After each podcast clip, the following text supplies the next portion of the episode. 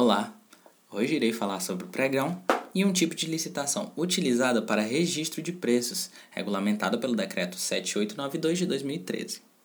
O que é o pregão e por que ele surgiu? Bom, o pregão ele surgiu justamente para haver uma desburocratização da Lei 8666 de 1993, que é uma lei burocrática que exige uma série de documentos onde as licitações acabavam demorando muito. Então, o pregão veio para dar uma maior agilidade nesse processo. Mas como isso ocorre? Então, através de uma inversão de fases, onde na Lei 8666, o certame licitatório inicia-se com a habilitação daqueles que compareceram na sessão pública e depois, assim, ocorrem as propostas.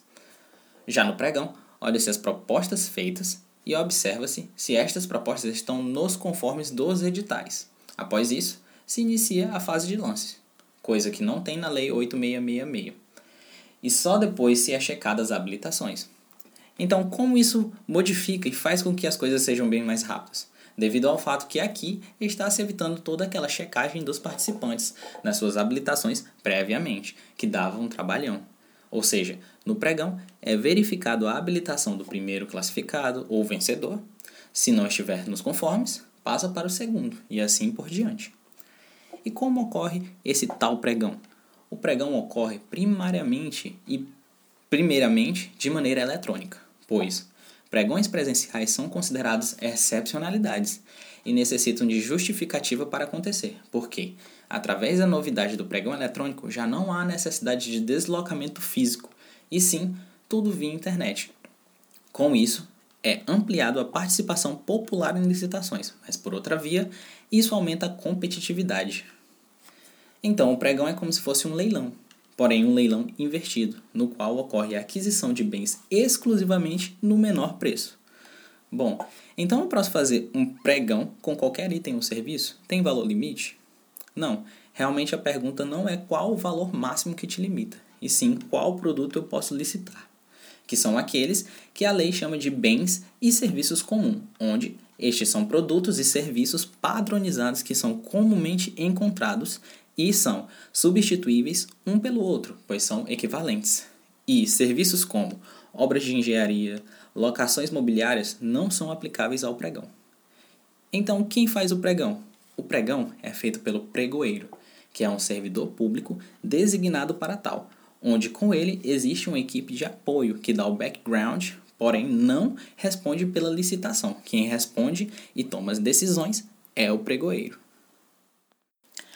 E então, falando agora sobre o decreto número 7892 de 2013, este vai nos apresentar uma modalidade de licitação onde o objetivo é focado em registro de preços, onde o vencedor da licitação não será imediatamente contratado, ao contrário das licitações tradicionais.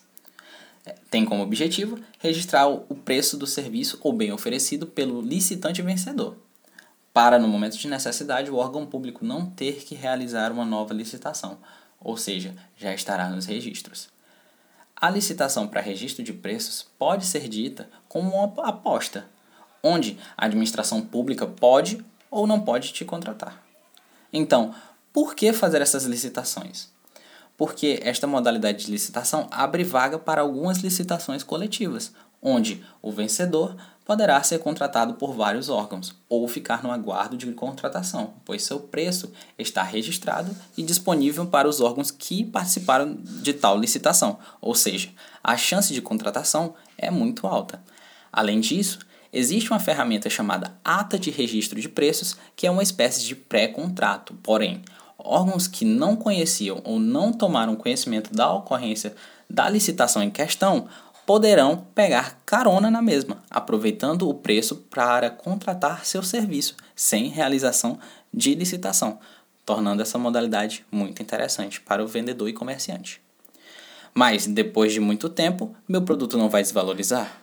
Pode ser que sim, porém o decreto nos dá a possibilidade de check-ups do mercado para validar a vantajosidade daquele preço registrado de quem ganhou a licitação, protegendo assim o licitante. Dessa forma, chegamos ao fim do nosso podcast. Agradeço em nome da Turma de Gerenciamento Farmacêutico 2020.3 a atenção de todos os nossos ouvintes.